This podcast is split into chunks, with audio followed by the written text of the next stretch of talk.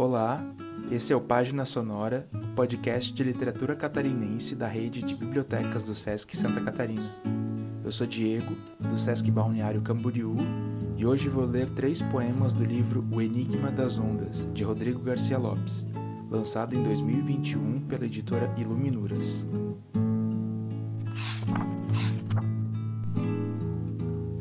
Fábula de Outono Uma tarde, um tigre caçou o sol de outono. Ele coube em sua pata, mas o deixou fugir. O sol raiou bem cedo pelo bosque de cedros.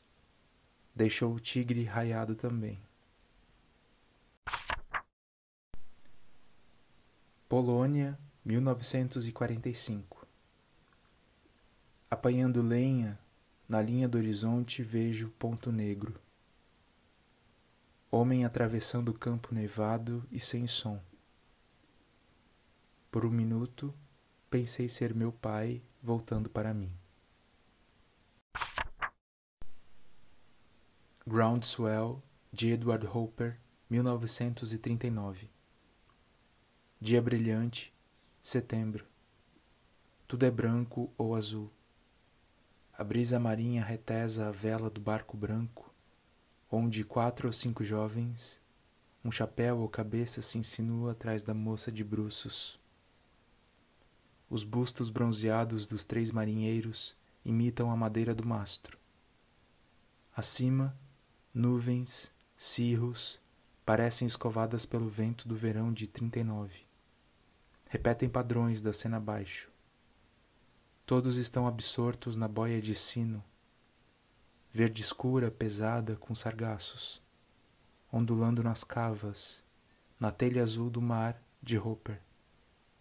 Hipnotizados enquanto escutam sem dizer palavra o sino da boia, sua música insistente ou talvez pressintam a tormenta que se arma, fora da tela, do outro lado do mar.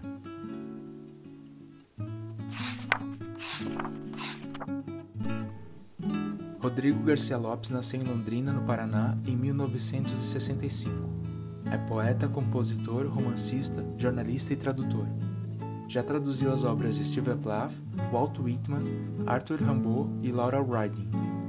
É mestre em Humanidades Interdisciplinares pela Arizona State University, com tese sobre William Burroughs, e doutor em Letras pela Universidade Federal de Santa Catarina, com tese sobre a poeta e pensadora norte-americana Laura Riding.